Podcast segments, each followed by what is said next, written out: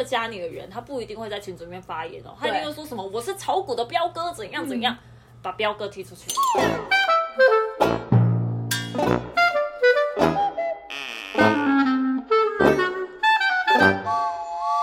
大家好，欢迎收听，走啦，下班了，我是嘎金。大家好，我是阿刘。这期主题其实是我跟阿勇有一开始有聊到，身边有一些奇奇怪怪的职业出现啊，像是以前没有，可是现在见怪不怪的。比方说以前小孩，你问他志愿，他会说我想要当明星，可是现在应该大家都说我想要做 YouTuber 吧？对对，但我们可能会聊蛮多的哦，因为我们还有聊一些就是稀奇古怪的职业，还有二零三零年可能就不存在的职业。好，直接来了，我们就从阿勇现在分享，就是可能是二零三零年就不会存在的十种职业。好，第一个是旅行社人员。看到这个，我真的是有点感慨，因为我们两个其实毕竟是旅行社的同事嘛。如果要回溯以前，其实网络真的没有那么方便，出国确实真的要找旅行社人员来做协助安排、订饭店，然后可能当地的话要找个当地导游协助，语言不通的话你还要跟着团，所以基本上如果我觉得跟旅行社是没什么问题。但是因为现在网络太方便了，你订机票可以去 Skyscanner 或是各大的航空公司网站。那你找饭店可以去 Trivago、Agoda 跟 Booking，所以你那些行程规划、门票、交通也都在 KKday 或 Klook 上面都可以待定。所以我觉得现在反而跟团需求的也没那么多，自由行反而是一个一个很大的风气。那虽然说要花时间找资料比价，但是可以为自己量身打造旅游行程，这样自由度会更高，也会更符合个人的喜好。但是我觉得跟团还是有跟团的方便，短时间不应该不太可能会马上缩减啦。可能你现在遇到疫情，你不能出国，所以真的是我觉得旅游业真的是蛮萧条的。而且怎么办？我们还有一些同事在旅行社上班呢。哎、但我说真的，就是你刚刚讲短时间不会马上缩减，就是旅行社人员，嗯，我有一点点抱持着反对的看法、哎，怎样因为我觉得疫情反而会加快这件事情。你看现在就是旅行社就是靠跟团在做生意的嘛，因为对如果你是要买那种单一平台啊，买机票干嘛的，都很好买。可是你看现在他哪有办法凑成团啊？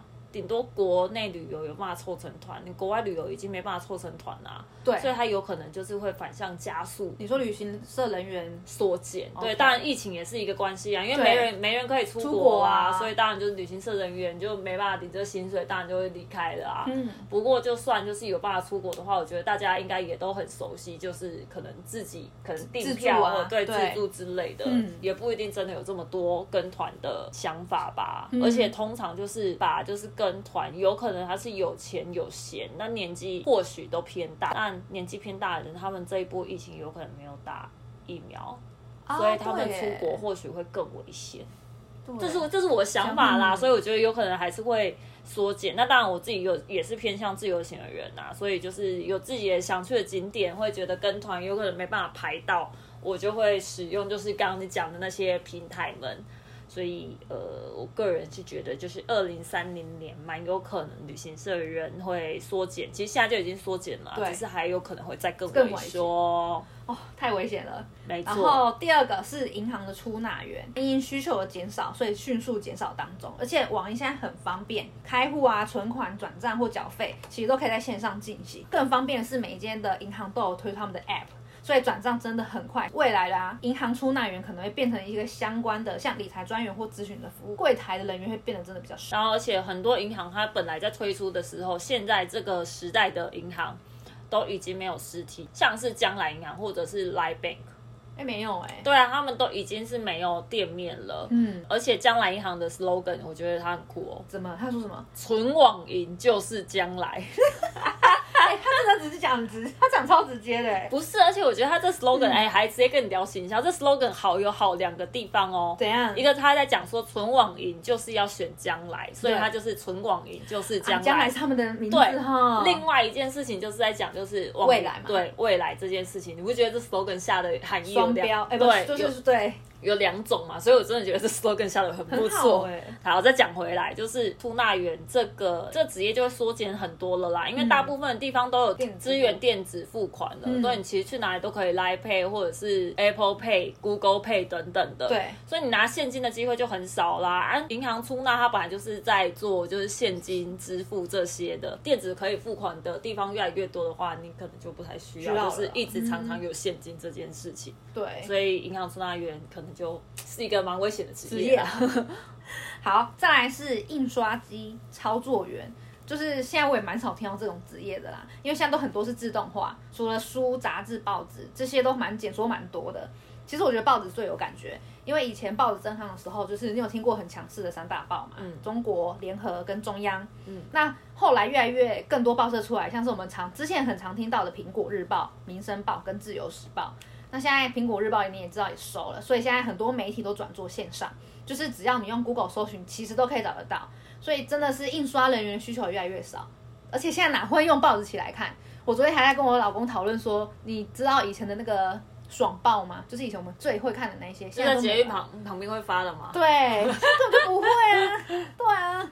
所以你也你还记得你上次看报纸是什么时候吗？嘎金？我其实真的很久很久没看报纸哎、但是嗯我觉得这种纸张不会完全消失，因为文字这件事情，我觉得翻阅的感觉跟纸张那种触感是没办法被电子所取代的，就是一种情怀啊，像是嗯现在很多底片相机一样，就明明就有数位相机，你大可不用就是玩底片相机，因为拍出来你拿到照片的感觉就是不一样。嗯，对啊，然后再来的话就是印刷这个技术，其实我觉得也会越来越少人有啦，但它是一个非常非常专业的技术，而且还有专门的科系，像是图文传播科，以前还有印刷科，这个都是要读三四年以上，是专门在学习这个技能呢、那现在因为电子化的关系，一定很少人去读这种科系了，所以这种人才其实未来会蛮珍贵的啊。可是就是就业机会，当然在这个电子化的时代来讲，也是很少对，很少很少见了，很珍贵，但是不见得对，会很很珍贵，这真的很珍贵。稀嗯有动物。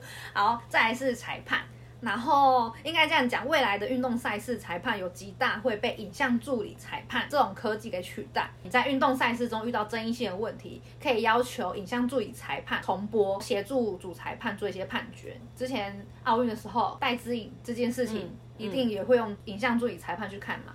对，那这件事情我有跟我先生讨论，因为他非常喜欢看球类运动，只要是球类运动他都会看。他很知道说影像助理这件事情，他觉得裁判其实是比赛的一部分。他就是很感性的跟我说，就是你也要看裁判下的判断，虽然说可能没有 VR 来的 VAR 来的准确，可是裁判之所以会当裁判，就是经历了各种经验累积而来。如果少了这个他的判断的错误，可能就少了一些趣味性跟话，但我们电视前面的我们就没办法干掉裁判啦。这个我也是蛮认同的，而且每个裁判是有不一样的风格的，甚至是有些队伍啊，比赛队伍，很多人其实是会研究裁判的，因为他可能，会比方说这个裁判他就是很强硬作风的，你只要一点点可能碰到线，或者是你只要一点点违规，可能就会抓很紧。但有一些他可能就是会放比较松一点点的，嗯。那在战术考量的时候，其实会把裁判一起纳进去这个战术里面，这也是一种观赛重点。而且有些那些球评也会在那边分析，他分析的时候也会分析裁判，裁判。对，所以蛮好玩的。你想想看，就是以后如果全部都是用 AI 在帮人家裁判的话，那个球评要分析有什什么？么什么对。哦，这个机器人它怎样怎样，我 全部都一模一样的讲法，他要怎么看啦？对啊，所以我觉得就少了这个裁判会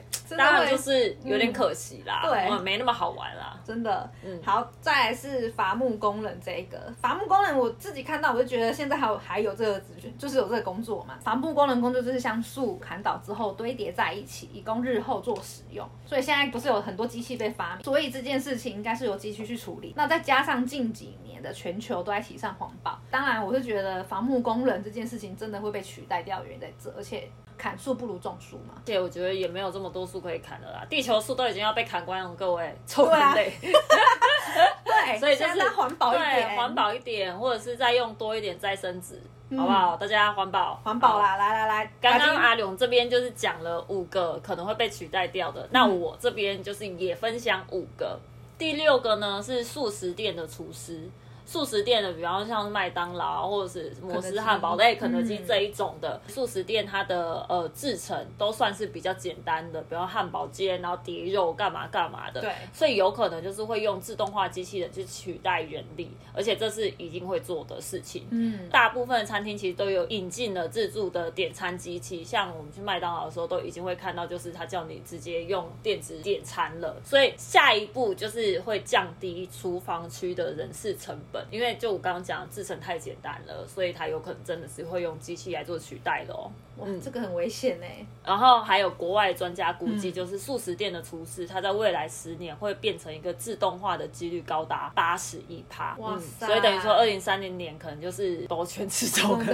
对啊，嗯，好。那再下一个的话，就第七个是司机。之前有在那种科幻电影看到，就是无人驾驶的自动车会到处跑。其实现在已经有机会了。对啊，对啊，像那个马斯克的特斯拉汽车就是一个全自动驾驶的这个概念。那当然就是有其他的呃自驾技术啊，未来就是计程车、卡车司机。的司机需求就会下降了，因为车子都已经自动化了，他们就不需要这些司机了。国外专家也有估计，就是司机在未来十年内转换成自动化几率有八十九趴。可是我我可以问一下嘛？你敢给自动驾驶？我这边有跟我老公讨论，二零三零年改，真的吗？这个东西还有八年呢，因为它现在就是还有很多优化的空。它现在的那个侦测物体还侦测没有这么完全，它可能比方说静止物体它没办法侦测到，它会直接撞上去。嗯，可是我觉得这在八年内它可以被改善，甚至大家都已经全世界的人都已经知道有这个问题了，那怎么可能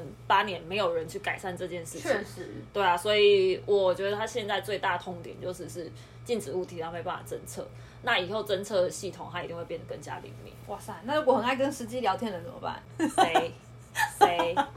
你知道我的我的那个 Uber 跟那个 Light Taxi 上面的备注都是不要跟我讲话。我遇到我遇到会跟我讲话的司机，我会给他差评，真的很机车。可是我就是不想要讲话啊，就他可能只想跟你打招呼吧。这样可以，他们如果不是跟我聊天就可以。他如果跟我讲说说啊，外面天气怎样怎样啊，你在做什么工作，我就觉得很烦，不想跟你聊天，我就想要放空啊啊！你在外面一直在那边问我话，我就觉得很烦呐。不过这个司机其实我超有感觉的，为什么？因为我之前就是我在做代理商嘛，然后服务的就是汽车品牌啊，稍微更熟悉汽车这个产业。聪明的人其实比你想的更远呐。很多车厂其实不仅现在在推那个自动驾驶，对，其实各品牌都在推自动驾驶。其实 Uber 大家也都知道，这个系统推出就是要吃自动化这一块饼。他们在今年度的时候已经在测试，就是人行道机器人，人行道机器人就是自动送餐的这个系统。然后跟自动驾驶车辆的配送方式，以后要就是要让机器人外送啊，或者是机器人去送餐啊，或者是让机器人开车载你啊，真的等法令还有那个成本，机器买机器人的这个成本降下来，你觉得谁会失业？一定就司 就司机，司机，而且外送员会失业。嗯，瞬间一堆人失业呢。这件事情不止 Uber 在做，其实国际化的那个电商平台 Amazon，他们在二零一九年就三年前就已经开始在测试。已经在华盛顿跟加州等地发送了数万个包裹，然后以长期来讲，就是机器人的配送一定会让就是费用更加经济实惠了。对对啊，所以呃，我觉得你看他现在就是给这么多人就业机会，还有人就是会专职或者是一毕业他们就去当外送员，对啊，等等的，一毕业就去开 Uber。其实将来都是有可能会失业的，哇塞！所以我看就是那种就是很年轻就放弃工作去开 Uber 或者是去当外送员的，我就觉得就是啊，很可惜了啦。对啊，因为其实我之前坐车的时候，你知道那种开 Uber 其实真的超赚哎，真的吗？嗯，我之前坐车的时候，司机有跟我聊说他勤劳一点不聊天的吗？没有没有，就哎那后面我就给他差评了，只是他当时就是。他可能有点想要搭讪我，所以就是要跟我讲说他的薪水很不错，然后他在干嘛干嘛的。他就跟我聊说，就是他其实勤劳一点开，一个月可以开十万。哇塞，十万不错，很不错啊！那你问他一趟怎么抽吗？一趟怎么抽？是看距离？呃，看距离，但反正就是就是他们会固定固定给他一个比例嘛。然后你是刚加入的人，他们会有一种那种新人优惠，所以就刚加入的人他的单会比较多，会比较多。嗯，对。刚加入你可能就一个月，你勤劳一点开可能会有十万，但是如果就是你比较稳定了，比较后期的话，可能或许他说七百万也都是很差不多的，很正常的金额，所以其实就是比很多人的薪水都还要再更高了。其实蛮不错的，对呀。但是如果你自己想，就是你没有把这笔钱好好再利用的话，不论就是你其实这个钱这么多，你应该要拿来投资自己，或者是想办法让钱滚钱，那其实往后你的竞争力就会变很低，因为你可能只会开车这件事情。对啊，你有可能会被社会所淘汰，这也是一个 我觉得算是很感慨的事情。对啊，所以你不能真的是看现在很好赚，你的一毕业就浪费你的青春去开 Uber。没有啊，因为我我我在想说，可能疫情关系，可能对啦缺也没有那么多。也对啊，不一定如果是如果是疫情关系的话，当然是这样。对啊，当然就是有一些人，他可能就是因为这个东西短期来讲是真的太好赚了，嗯，就去全职去做这个，就算有其他的工作机会也放掉，我就觉得很可惜。哎、突然想到，我突然想到我身边有一个人，嗯他是旅行社人员，他也去开 Uber。但是旅行社人员他是有点迫不得已啊，旅行社他又赚不了那么多，对。对啊，所以如果他主业有办法赚那么多，我觉得他是会放掉就是 Uber 这件事情，他就确是实。对啊，他就是旅行社现在赚不到这么多、啊，所以他就开 Uber 了。对啊，所以我觉得这很这很合理。好，那我们来呼吁那个朋友，我们的身边的朋友，他现在已经没有在开了，哎、他没在开了。嗯，他已经没有在开了。好啦。但他就是有稳定，就是他就真的我们讲那样啊，就是他其实主蒸蒸业日上了，就是对主业稳定的话，他就不会去做这件事情。他不是最近在 International 吗对啊，你知道他为什么会 international？？No，不知道。因为他的旅行社客户的大单的客户就是 international 的人，哦，所以他才会去学。所以你看，他也是有上进的，好不有好上进，是不是？龙贤加油！你很棒哎。好，那再来的话，第八个就是律师助理跟法务行政助理。其实律师这个职业，我觉得未来一定还是有需求的啦，因此就是十年后它也是不容易被取代的。嗯然后再加上呢，其实我最近有在看很多影集，就跟律师片有相关的，像《强人逮捕》那个也是啊。对啊，我这边接收到的资讯都是在影视上面，所以如果有错可以再指正我啦。嗯他们就是律师这行业，其实是要公开发表演说的吧，嗯对吧、在法庭上面去，然后甚至就是其实这些律师也会有一些情感的一些煽动，嗯，对，所以你想想，就是如果是机器人来做这件事情，你不觉得很诡异吗？就是一个机器人律师去跟你讲说说你看看他干嘛干嘛干嘛，你就会觉得太夸张有。点夸张哦。，对，这个机器人把它调掉，类似这种，所以我就觉得很怪。但律师身边的附属职业，像是法务行政助理，我就觉得他蛮有机会，就是被高科技所取代了。嗯因为律师助理的工作其实大多都是收集资料啊、整理资料啊、跟准备资料，就是辅助律师为主。嗯，然后近年来，其实很多公司，尤其是律师这个行业，它的收入是稍微比较高的，它更有机会去引进就是比较高科技的 AI 技术，可以取代掉就是律师助理这件事情。然后外国专家估计，就是律师助理跟法务行政助理在未来十年内，就是转换成自动率呃自动化的几率是九十四趴哦，很高一个哎比一个更高哎、好对啊可怕哦。那再来的话就是第九个就是收银员，收银员的话就是我我刚刚讲的啊，就行动支付这件事情，其实已经取代掉现金了啊。嗯大小超商，然后连锁企业都有引进自自助结账机，像我们刚刚讲的，就是在麦当劳啊、肯德基这些。所以客户可以自己刷这些商品的条码，点餐后再使用就是他自己想要支付的方式去付款。所以收银的人员会减少。根据就国外专家估计啊，就是未来十年内会转成自动化的几率是九十七趴，超爆高超高哎、我们家附近的那个家乐福，嗯它也有在采自动化结账。，对，嗯我想说，天啊，它真的收银员会真的会被取代，肯定很高啊。我之前去我家附近的那个麦当劳也是，它柜台是直接关闭那个收银的柜台，全部都在做出餐。所以我觉得这个我也应该不用等到二零三零啊，我觉得五年左右大概就已经变自助结账了，不需要收银员了。哎、那我突然想到一个问题、哎，我我只是题外话想聊。那如果自己自助结账这件事啊，会不会后面很长？就是等待等待队伍会很长。还是会啊，只是还是会它的嗯对啊，它就跟那个机场在过海关的时候，有一些之前不是会有那种自助哎自助自助报到柜台，对自助报到，然后更就是你要通过正常的快速通关对快速通关，跟你要去给人员看的对那一种盖章，然后他问你问题的那一种通关方式，一定自助啊，因为一开始没有人在用的话，就是那个快速通关会很少人，你可能很快就过。对啊可是当大家全部都去申请，就是那快速通关之后，你还是会小排一下，还需要排。队一下。对啊，所以这跟那个收银一样就是以未来你还是会小排一下。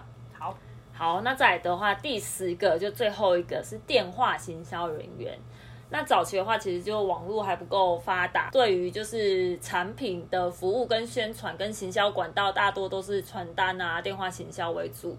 那电话行销这个工作呢，其实现在都没有人在打电话了吧？真的会打电话都他妈都诈骗集团，哎，对，诈骗集团很多，对呀，对，真的很烦呢。所以就是现在哪有人在跟你直接讲电话，连爸妈打电话过来都嘛是直接用赖了，对。很少用电话的啦，哇，或直接 FaceTime 是谁在跟你用，就是真的电话了。对，所以外国专家也估计，就是电话的行销人员在十年内转换成自动化的几率就九十九趴。嗯，对呀，我觉得这这根本就是这预估超准的。你看以前十年前吧，还有那种亚太电信网内互打不用钱，现在基本上就是网内互打跟一个网络吃到饱让你选。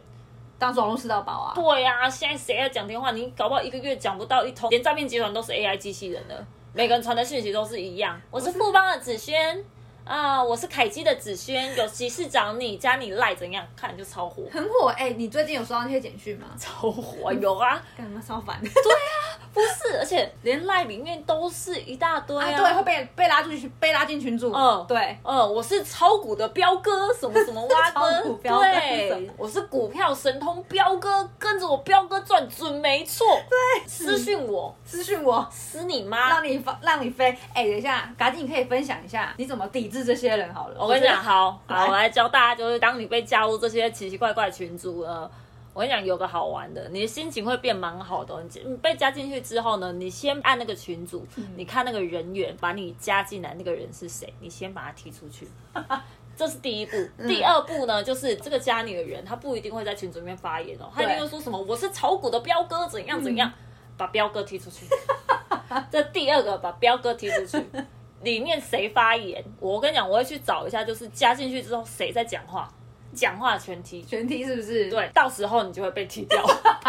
我跟你讲。他们就觉得说，哦，这个人很麻烦，我们把他踢掉。对，没错。谢谢嘎金分享的宝贵。对，我跟你讲，就是对对对，你用你用这个方式下去做的话，你呃心情会蛮疗愈的，你会觉得很爽。那把这玩啊，对啊，来啊，看谁比较会玩。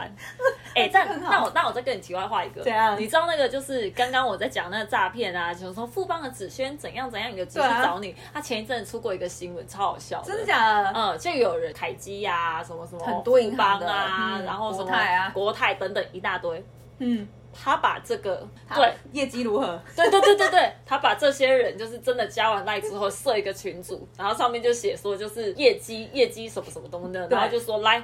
富邦的子轩，你先来跟我回报一下，就是 我靠这一组，你先来跟我回报一下，就今天的业绩状况怎样？哦，对，然后国泰子轩来跟我讲一下，就是怎样怎样怎样怎样，我就觉得这个超好笑，然后叫大家来回报回报业绩，超低人对。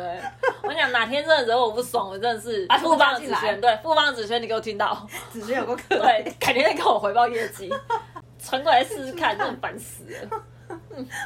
好，好了，那除了这些，就是。阿刘，你还有听过什么未来的职业吗？呃，这之前我在那个报道上面有看过一个蛮酷的，而且是因为疫情的关系而发展出来一个职业，叫做陪玩跟陪聊师。这是因为疫情，我们真的是居家做太确实，所以大家就有一个陪玩师跟陪聊师的这个职业，然后就是陪你一起打电动。基本上你不是跟朋友一起打电动吗？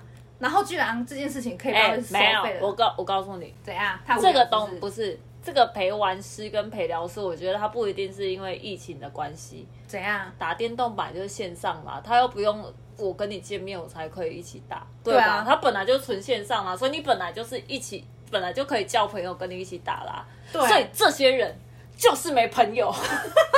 你这样会得罪很多人哦。不是这种这种，而且要收费。陪聊师跟陪玩师，他就是否边缘人啊。啊，对啦，确实啊。啊，你本来就是那种有有很多队友的。你本来就有十个朋友都在玩 L O L，你干嘛还去跟陪玩失联？对，所以我你就是没朋友跟你一起玩。我们现在破解了，所以这些人都是没朋友，边缘人，这佛边缘人的服务。嗯，哎，可是你说到这个，你知道直播其实也蛮赚，就是游戏直播主这件事，因为很多人会看，然后会抖内他这件事，超赚的啊！对，直播主超赚的啊！之前你知道我老公跟我分享，就是有个直播主，他原本是一个工程师，然后因为就是因为游戏直播主挑战二十二十四还是一周内，嗯。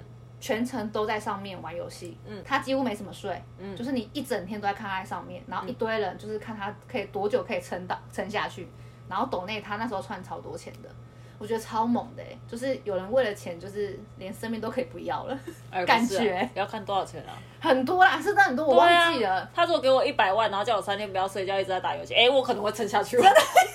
哎哎、不是才三天不睡觉，会不会死？三天可不睡觉可能不会死。对啊，可我拿一百万、等我拿到一百万，我可能再花二十万拿去调养我的身体就好了。真的假？你要这么拼就对了啦。好，我这边在这边呼吁，吁如果有办法，如果有办法就是给我一百万的人，就是我我愿意三三天不睡觉都打游戏游戏。请来投内我们，请好，来我们，可以抖那一下，呼吁一下，呼吁一下。嗯，好，反正总之就是陪玩跟陪聊师的职业啦。有兴趣的人可以自己上网 Google 一下。好啦，是蛮酷的啦。可是我分享一个我最近知，也可能会影响就是未来产业蛮深的。在五月份的时候，台湾网络社群有流行一个叫 AI 画画的 My Journey 的一个算图工具。然后我知道的时候，我就蛮好奇，所以就加入这个 FB 社团里面。简单跟大家说一下这个 My Journey 的操作方式，它很厉害，就是你输入了一些关键词，它就可以用 AI 算出一些对应风格，而且非常多变的一些图像，而且出来的画作我觉得都很颠覆想象啊。因为人其实还是有一个局限性的，我们会受到就是我们的生活跟日常所影响，所以在创作时会有一些惯性，可是 AI 没有，所以有些很奇特的画作就会出现，甚至有人拿它出来做绘本，这个在前一阵子蛮红的，它叫做《大棕熊送苹果》，因为阿刘你大家可以看一下，下面那个就是网址，然后故事最后被这个 AI 画的蛮暗黑的，但我觉得很有趣。举例来说，因为这个呃这个 My Journey 的网页还需要邀请码才有办法使用，所以就其实我也没有用过。可是之前有人帮我去输入了一些关键字，请 AI 帮我画出来，然后我输的关键字是口香糖、桔梗、泡泡、仙人掌跟恐龙，AI 就会分析这些关键字出图给我。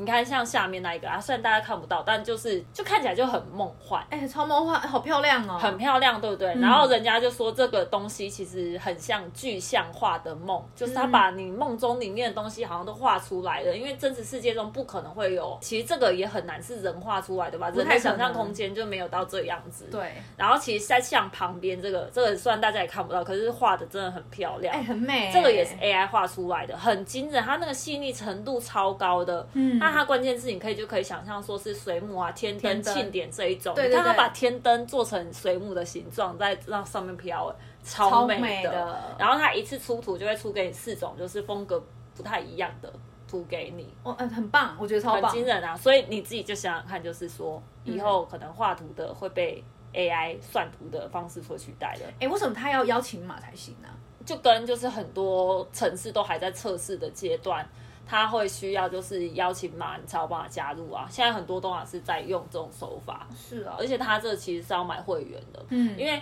你其实做的这些图啊是有版权的，也除非你把它买下来，嗯嗯嗯嗯。所以我觉得这是一个蛮厉害的一个网页啦。对啊而，且很漂亮，你看他都有办法有能力去画一本绘本的。对，所以其实以后绘图的设计师有可能会被这样 AI 算图的方式所取代，嗯因为他画一张图的速度超爆快。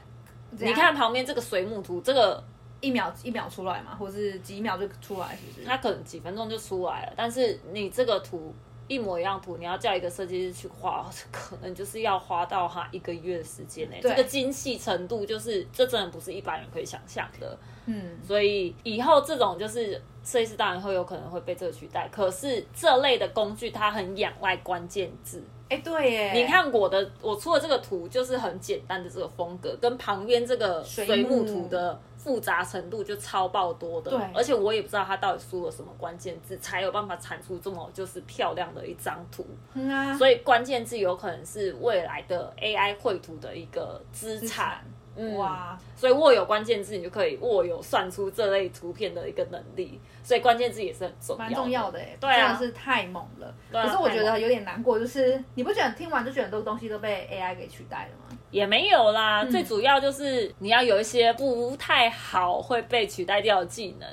因为有很多东西还是要仰赖就是知识跟经验去做判断，像你刚刚讲那个裁判这种事啊，我觉得都是。然后你之前不是还有跟我分享一个，你有个朋友很酷，然后女生男生应该都很想要学的一个工作是什么？跟你分享一下，因为我最近又婚宴又延期了，然然后通知我的高中同学的时候，我才发现高中同学他有在兼职做一个副业，非常的酷，就是一个疗愈美胸按摩师。我不确定是不是因为我太乡巴佬，因为其实我打 Google 关键字进去的时候，蛮多就是出现这一类型的职业出来。好啊，你有听过吗？我有啊，我有听过啊。美胸按摩师这件事有啊，就是专门帮胸部按摩啊，畅通你的乳腺，类似这种。对，因为他在 IG 上面经营，所以我我可能真的是平常没有注意到啦。在 Google 一下到底美胸按摩是怎么样的事情。然后我这边有去找到关于蛮多都是美学馆或是一些按摩课程的店家。嗯，我们一般也不会想说我们胸部要按摩，你会想到说你胸部要去按摩吗？还好。对，所以我真的觉得我没有被关注这件事情。而且我找到一篇，其实我觉得网页的文案写的还不错，它叫“胸部是我们女人的第二张脸”。那看来就是我就是个不要脸的女人。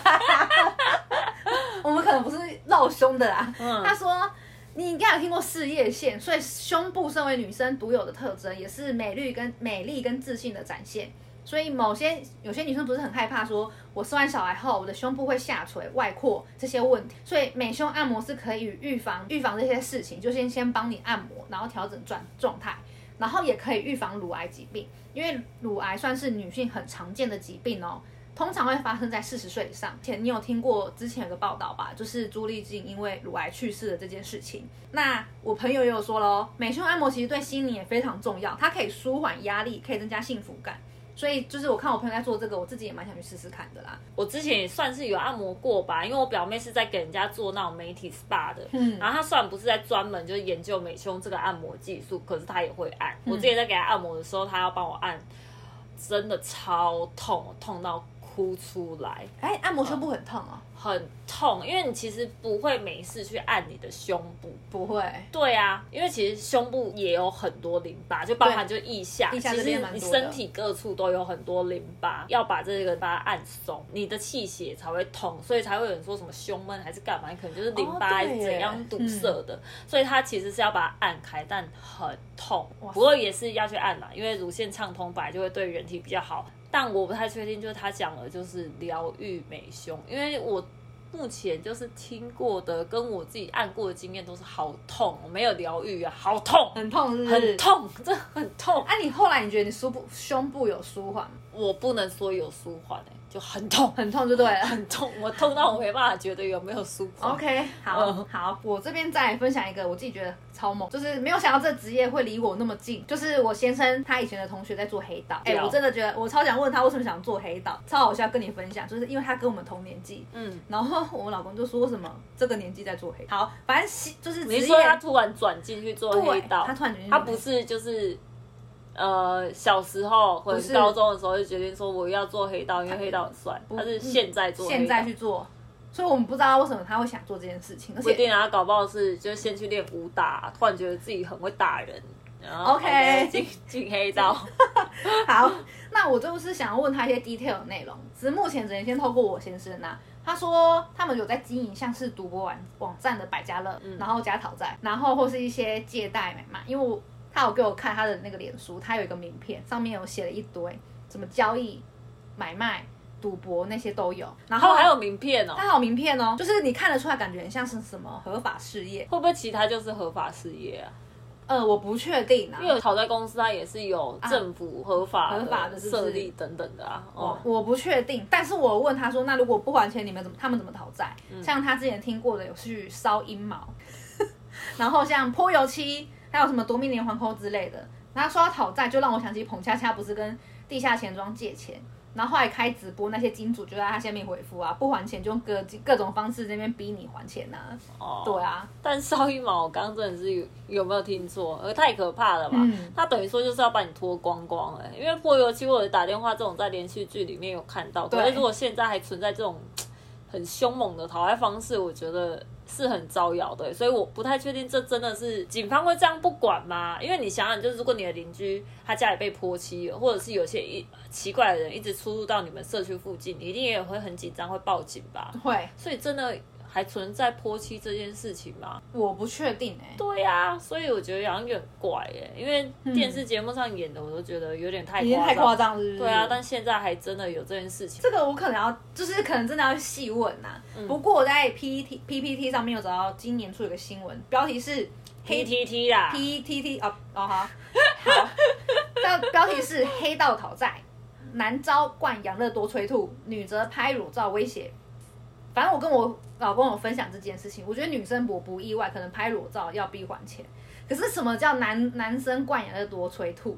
就是我跟我老公讲，为什么要灌养乐多？那一瓶那么小，而且你来不及打开第二瓶，可能就喝完了。嗯，就觉得说这个这个方式有点诡异。然后我看到下面网友留言，他说养乐多喝太多真的会拉到不行啊，因为你也知道那里面都是益生菌啊，就可能就会你让你上吐又下泻。但真的有可能吗？因为你记得，就是我们国中还是高中的时候，就是去福利社买饮料都要买一排一排的养乐多，然后插吸管，然后今天就要把这一整排喝哦，掉。对对对，啊，那也没怎样啊。没有啊我印象中好像是没有落落塞。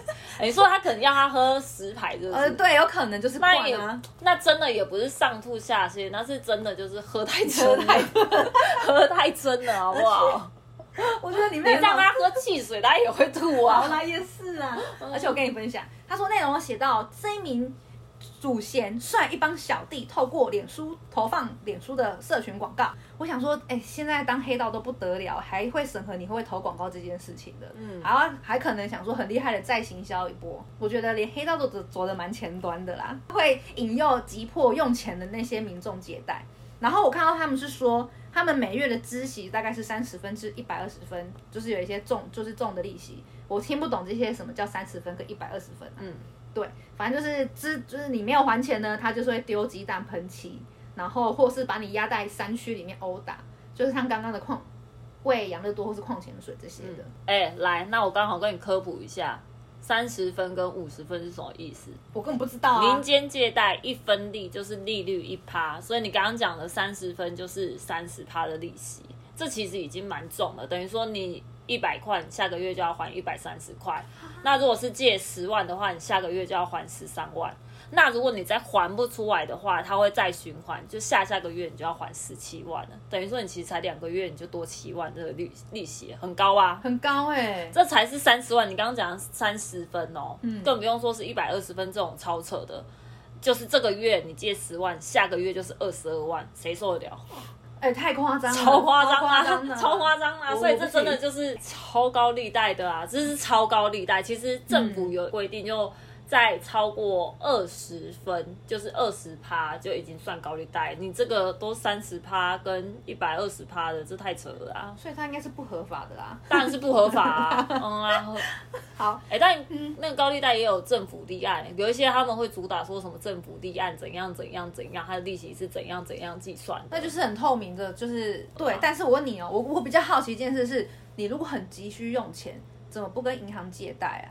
那感觉银行信用已经破产了。哦，对啦，确实。对啊，银行信用已经破产，借到不能再借啦，那当然就会跟高利贷高利贷借啦借啦。如果又真的有急需用钱的话，而且你知道，就是这个再跟你再讲更细一点好了，要讲的好像我很会跟地下钱庄借钱一样，我是要劝导大家，所以我稍微查一下。对、嗯你刚刚讲是每月孳息三十分。有一些是它的高利贷，你不是用每月在跟你计算的、哦，每日吧，有一些是用就是周一天到十天就跟你生一次，等于说你一个月会被抽三次利息。哎好可怕哦。，对，所以就是真的，呃，有可能用到的话，就也要注意一下，就是它到底是每月计息还是是它的循环对它的循环天到底是多少？嗯，但是最好要呼吁大家不要乱去借钱哦，对啊，不要乱借啊，抽奖金都不知道。会啊，好可怕哦。好啦，那我们就走一个比较温馨一点的，就是我先生也是跟我分享的，叫遗物整理师这件事情。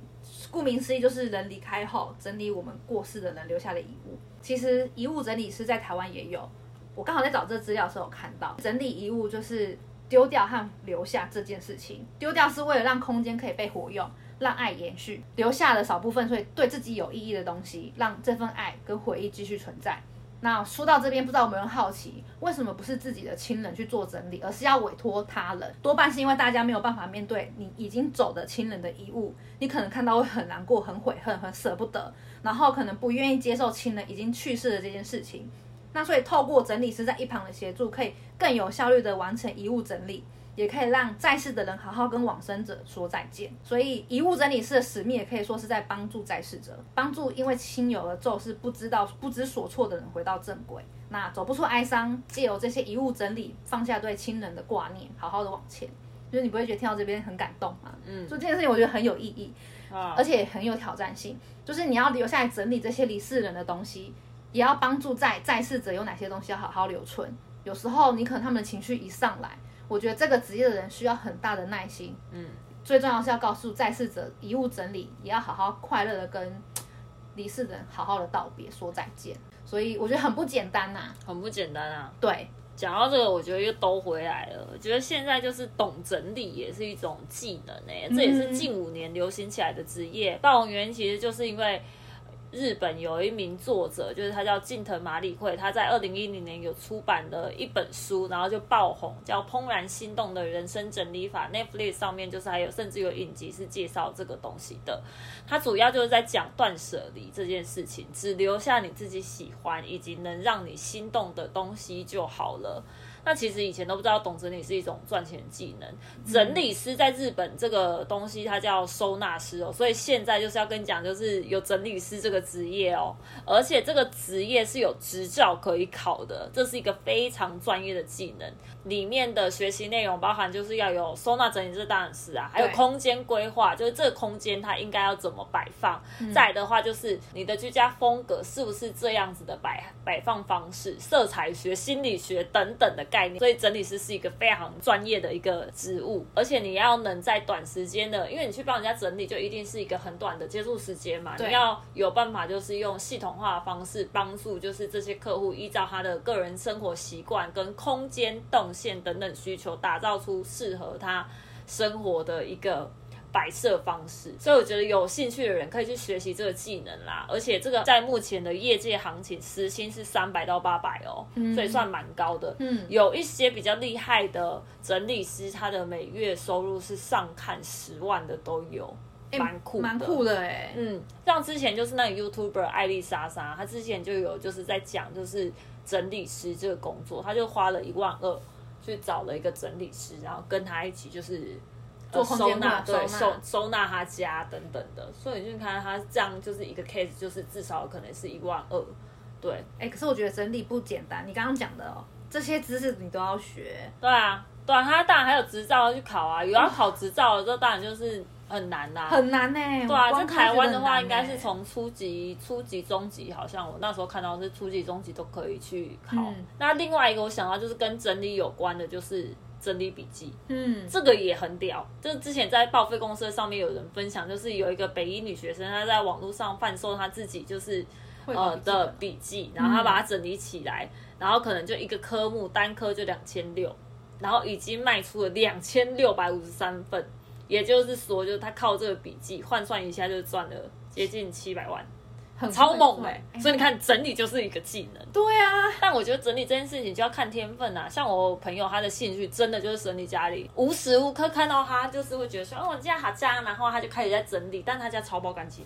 好夸张哦！他真的兴趣就是整理家里，哎、重点是他的家里是井然有序的嘛，就是真的是是，而且他家 always 很干净，而且香香的。是香香的。香香的，很宅。不过他很宅，就是他很喜欢待在家。但我觉得就是因为他那空间很舒服，所以他喜欢待在家也很正常啊。跟像我就不行啊，不是啊，我就很懒可是你也喜欢待在家里啊，我喜欢待在家里，但我觉得乱乱待在家里也也也很好啊，很好是嗯啊，我就跟那个小猪窝一样，躺在我家就舒服。嗯，好啦，不然就没勇气学这个好了，感觉很酷啊。哦，不用啦，我可以，我觉得我可以派我老公去学好了，他比我更会整理，我就派他好了。还是你就叫他考执照，我看他考执照，考执照，我们在这边录 p o d c a s t 他就出去外面整理。对对，没错。对啊，对，因为我们录这个 p o d c a s t 也没赚钱啊，他去外面赚钱，捡一些差，然后哎、来供他是真的蛮会整理的，对啊，哎、还是你，还是你跟他讲这职业，可以，我跟大家讲，因为网络上有人说，就是如果你真的很喜欢整理，整理这件事情对你来讲就是兴趣，然后你觉得整理东西是开心的话，嗯，接案的方式在做啊，哦。所以他才会有实薪那一些东西出来啊。说你一个月就是大概分五天出来做这件事情，是有一两万的收入会进账哦。那也不错哎、它其实还不错啊。对啊然后你把它当做就是一个月，假设你可以付出大概二十天左右，好像那时候看到的薪水也是有四五万哦。那那如果你是全职投入，然后再加上你经营自己啊，可能教大家怎么整理，然后甚至去开讲座等等，就是我刚刚讲的那十10万块都是蛮有可能的。如果有一个职务就是弄乱弄那弄乱别人家，我可以，我我愿意。好，我希望未来有这个职业产生。对，我可以，我可以把所有一切不搭嘎的东西，就比方说他家是暖色系，荧光绿的喷漆喷爆他家。嗯，不错哦，感觉很跳痛对啊，哦。如果他有这种无敌破坏网的那种工作的话，欢迎找我。看，如果看自己家不爽的，可以来找我们。OK，OK 无敌破坏网。好，好啦，最后就希望大家喜欢我们这一集分享的这些稀奇古怪的职业喽。对，谢谢大家，我们是走啦，下班了，我是嘎金，我是阿刘，我们下次见，拜拜。